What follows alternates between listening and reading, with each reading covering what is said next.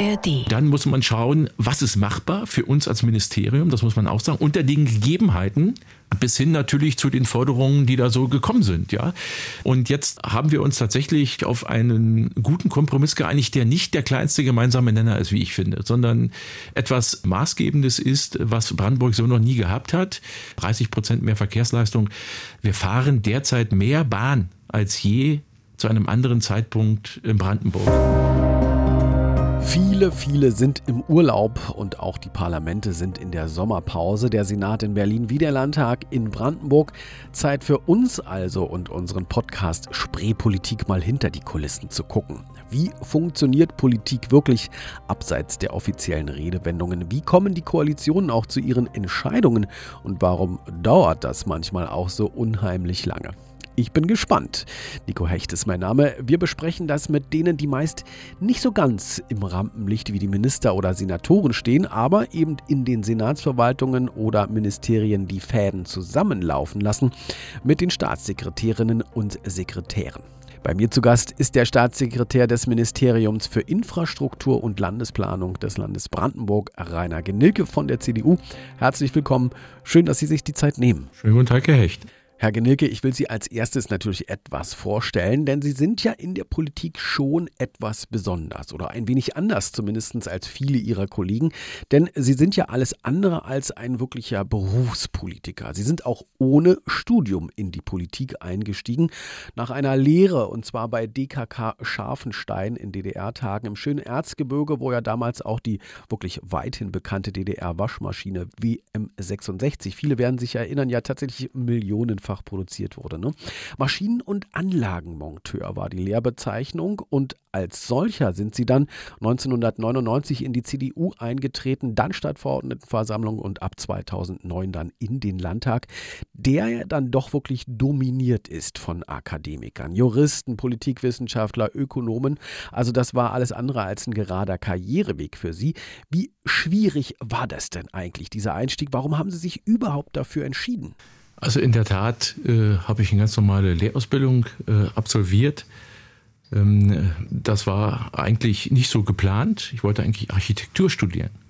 Das äh, ging aus verschiedenen Gründen äh, damals nicht. 1984, äh, das hatte etwas mit meiner Entwicklung zu tun. Ich war äh, in, der, in der Kirchenbewegung tätig. Ich bin nicht zur Jugendweihe gegangen, ähm, habe mich geweigert, auch zum Militärdienst zu akzeptieren.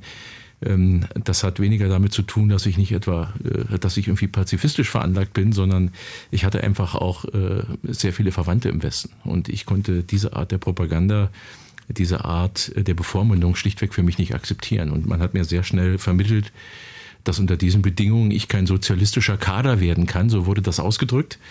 Ähm, und äh, ich hatte ehrlich gesagt mich auch damit abgefunden, weil ich gesagt habe, ich werde das Land nicht verlassen. Ich wollte hier bleiben, ich wollte ganz bewusst hier etwas verändern, ganz konkret bei mir zu Hause. Und äh, insofern äh, habe ich dort Servicetechniker gelernt für Gasgeräte, für Waschmaschinen und äh, Kühlschrank, also Kältetechnik habe er später dann noch ein Betriebswirtschaftsstudium, dann nach der Wende äh, in, in mehr oder weniger im dualen Studiumgang mir erworben, ähm, was mir natürlich an der Stelle auch sehr geholfen hat. Äh, aber wie bin ich eigentlich in die Politik gekommen? Das war eigentlich ganz unspektakulär. Also ich hatte natürlich immer ein konservatives Weltbild. So bin ich auch erzogen worden und äh, so habe ich die Sache auch gesehen, aber äh, ich war nie in einer Partei. Ähm, und äh, dass ich 99 in diese Parteien getreten habe, hat einfach schlichtweg damit zu tun, dass ich 1999 in, in, in Herzberg, äh, der Kreisstadt von Elbe-Elster, Herrn Schäuble kennengelernt habe. Und wir haben miteinander gesprochen und danach habe ich mich dann entschieden, in die Partei einzutreten. Da ist erstmal überhaupt nichts passiert.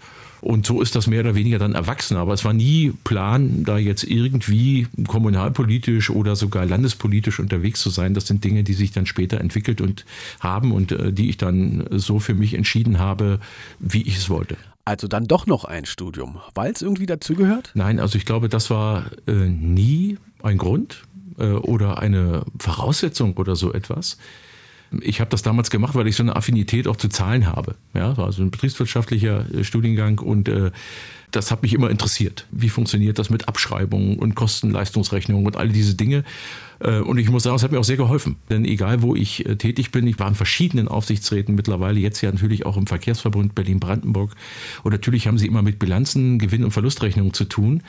Und äh, das ist ein sehr segensreicher Studiengang, um hinter solchen Dingen auch Dinge zu erkennen, die man auf den ersten Blick eben nicht sieht. So also der Start. Aber Herr Genicke, lassen Sie doch uns ein bisschen jetzt mal hinter die Kulissen gucken. 2009 sind Sie als CDU-Abgeordneter in den Landtag eingezogen, auf der Oppositionsbank damals. Vor der Wahl hatte die CDU noch mitregiert, danach länger nicht, und zwar bis 2019. Und dann hat sie, so steht es dann in den Artikeln, Ministerpräsident Wojtke in seine Regierung als Staatssekretär berufen.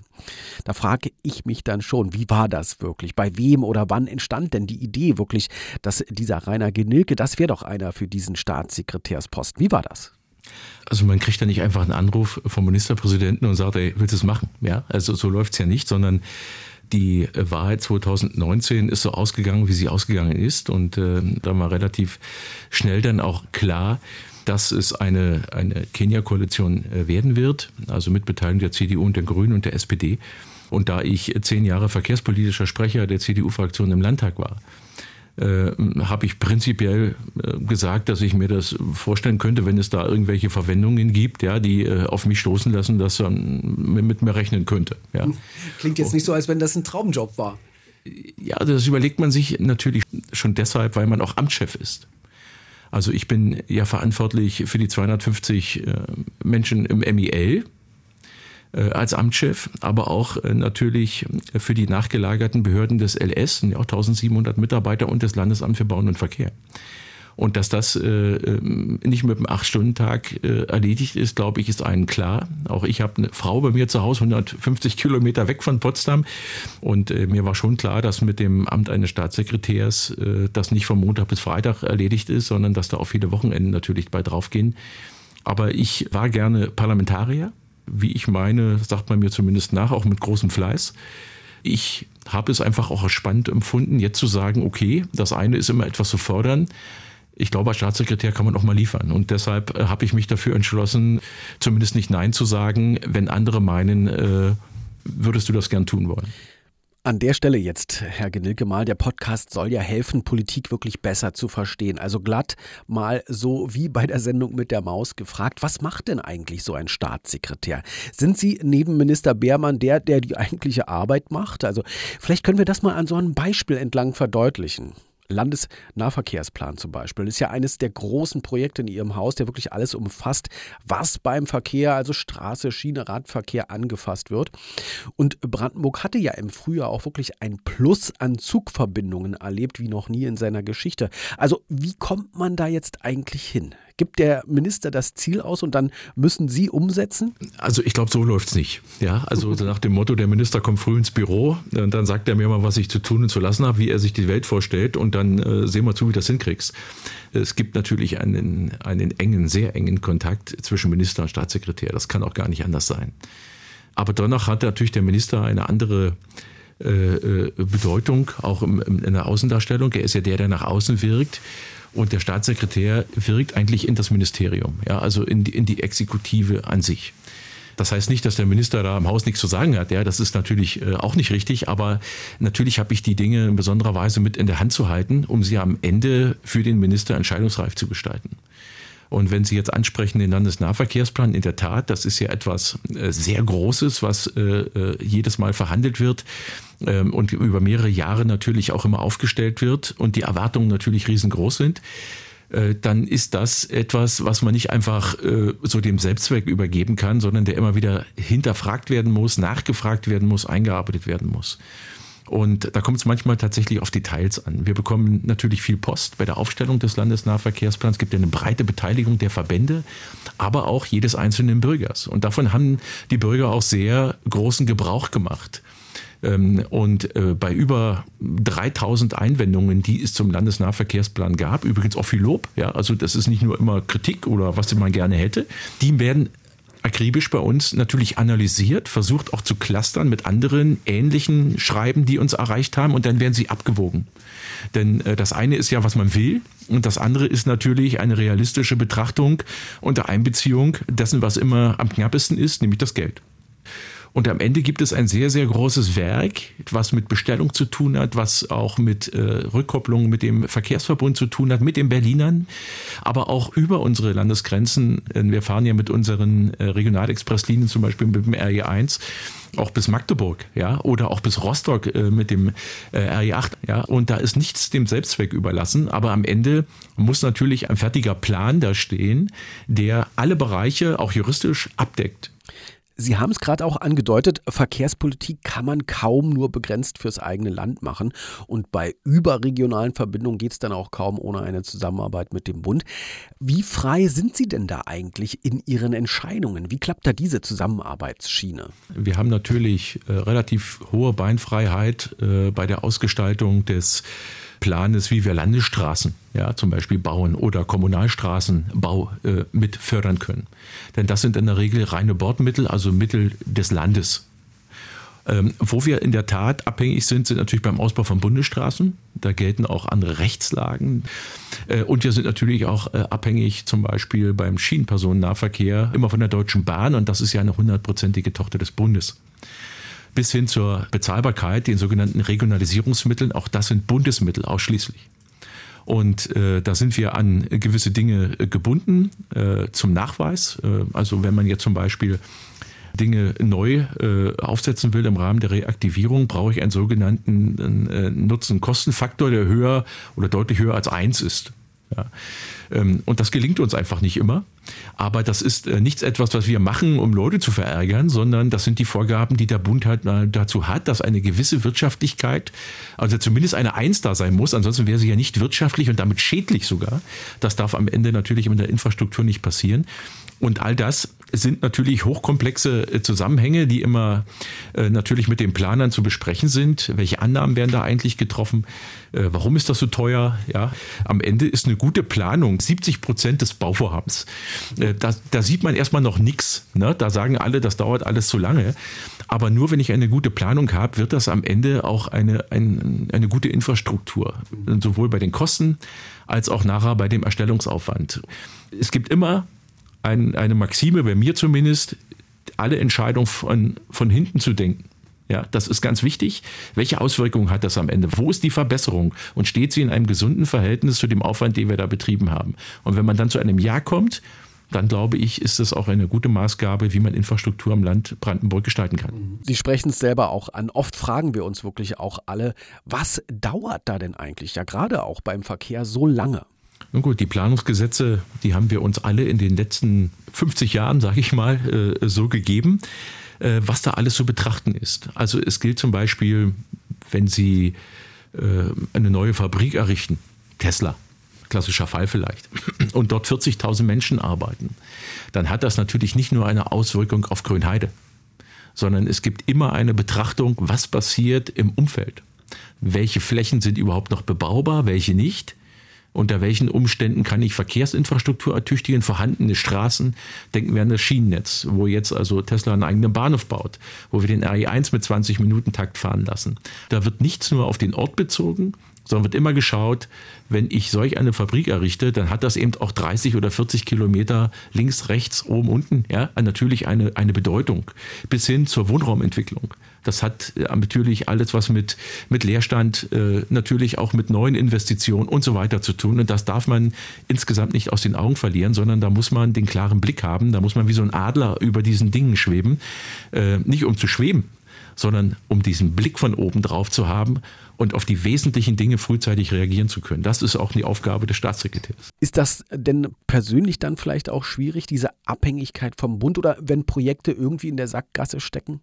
Absolut. Absolut. Also es ist ja nicht so, ähm, also ich gehe früh um halb acht ins Büro und irgendwie, wenn ich Glück habe, bin ich auch abends halb acht wieder zu Hause. Also da, da schließt man ja mit der Bürotür nicht seine Probleme weg sondern die beschäftigen einen. Oftmals erwische ich mich selbst, dass wir einfach zu wenig Zeit haben, mal nachzudenken.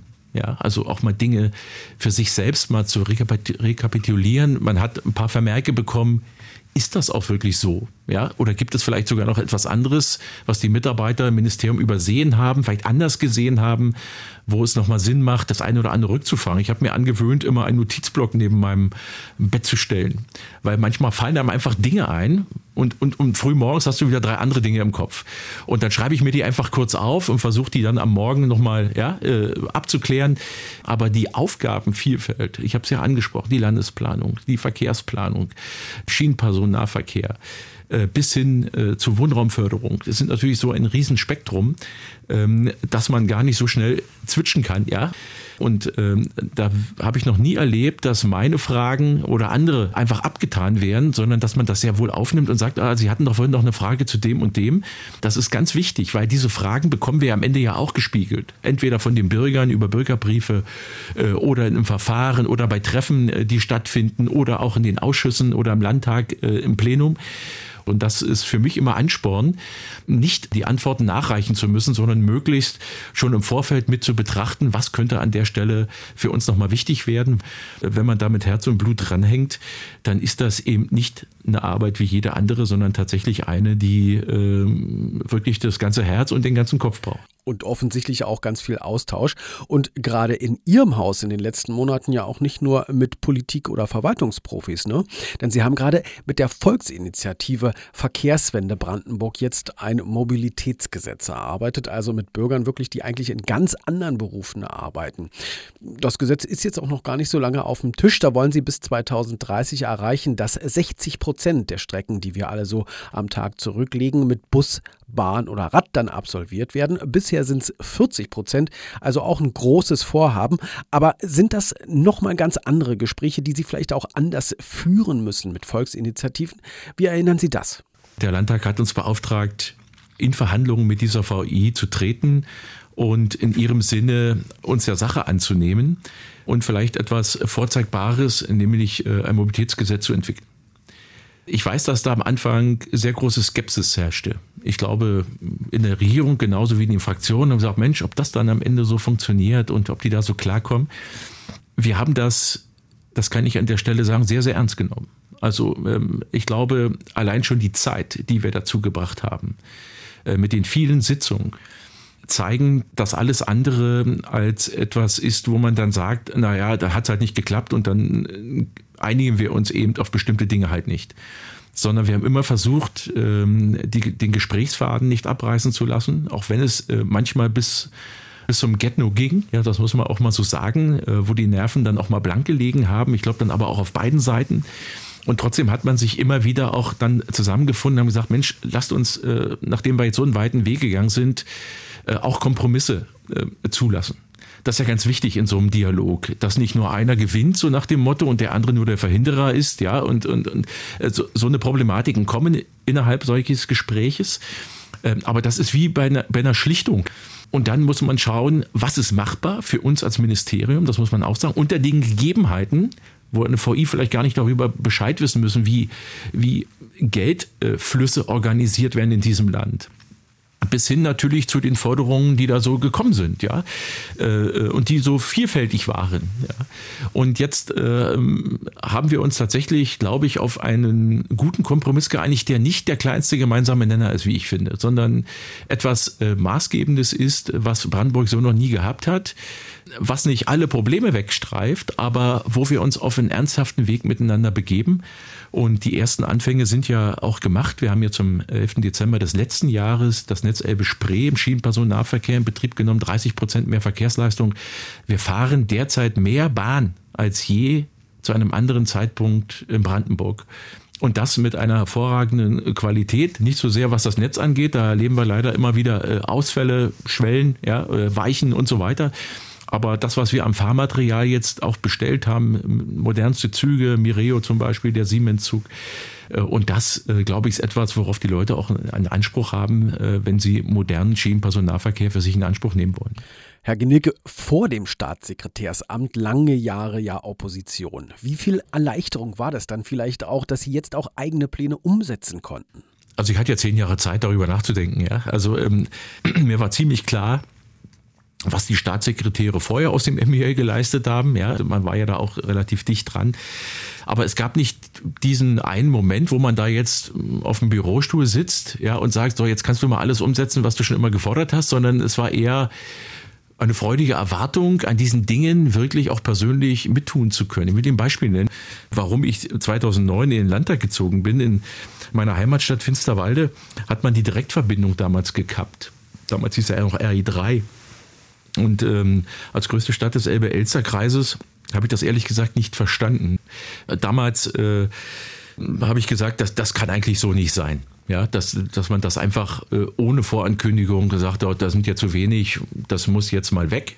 Äh, es waren gar nicht so wenige, muss man doch mal so deutlich sagen. Das fuhr ja vorerst mal sogar bis nach Senftenberg äh, und 400 Leute hatten wir immer auf dem Zug. Und dann habe ich gesagt, da musst du was tun. Ja, habe das auch eingefordert. Da gibt es auch viele, viele Anfragen von mir. Und deshalb freue ich mich, dass wir äh, mit dem äh, Netz Elbe Spree auch diese Direktverbindung im Zwei-Stunden-Takt äh, nach Finsterwalde wieder einführen könnten. Das sind so Dinge, das mag jetzt nicht die, die große Freude überall auslösen. Ja, das kann auch sein. Aber das sind so Dinge, wo man auch mal wieder Dinge zurechtrücken kann. Mal wieder vom Kopf auf die Füße stellt. Und wenn wir das ernst nehmen, auch Mittelzentren in dem weit entfernten gesamten äh, Brandenburger Raum äh, gut miteinander zu verbinden, dann war das so eine Form. Ich glaube, dass das äh, das Land ich sag mal, näher mit der Metropole Berlin verbindet. Aber wir haben immer den Blick auch auf die anderen Metropolen. Gerade im Süden des Landes gibt es die, im Norden, im Westen. Magdeburg haben wir vorhin erwähnt, aber Leipzig, Cottbus, Dresden.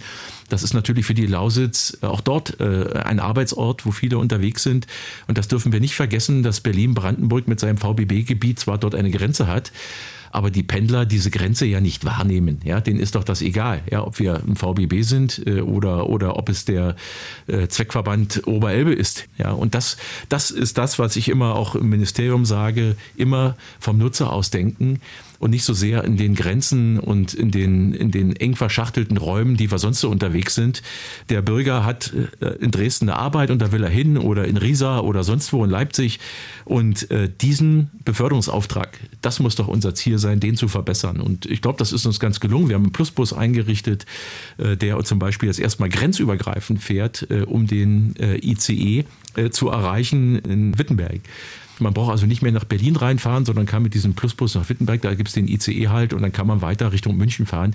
Das sind so Dinge, einfach mal pragmatisch denken, einfach zu sagen, Mensch, lass uns doch mal was anderes ausdenken, vielleicht funktioniert und das ist ein gut ausgelasteter Bus mittlerweile. Sie haben vor kurzem allerdings auch einen ziemlich heftigen persönlichen Dämpfer für Ihre Arbeit hinnehmen müssen. Sie sind schwer erkrankt, Krebs, mussten sich auch einige Monate aus dem aktuellen Betrieb wirklich rausnehmen. Jetzt also überstanden? Ich habe natürlich noch Behandlungen, ist gar keine Frage, aber das war natürlich schon ein Einschnitt. Äh, ich habe die Diagnose im letzten Jahr erhalten, Ende Oktober. Und in der Tat habe ich mich dann äh, kurz vor Ostern äh, operieren lassen äh, am Gründonnerstag. Äh, bin, wie gesagt, mit meinen Therapien noch nicht ganz am Ende, aber äh, das sind jetzt äh, gemessen an dem, was da so alles hinter mir liegt, äh, doch äh, kleinere Dinge. Ähm, ich fühle mich richtig gut. Aber Sie ja. hätten auch sagen können, Mensch, das ist jetzt doch so ein deutliches Zeichen. Viele hätten sicher auch gesagt, nee, jetzt ziehe ich mich doch endgültig aus diesem ja doch anstrengenden Geschäft zurück. Sie sind wieder da, auch mit Dampf, wie man merkt. Warum?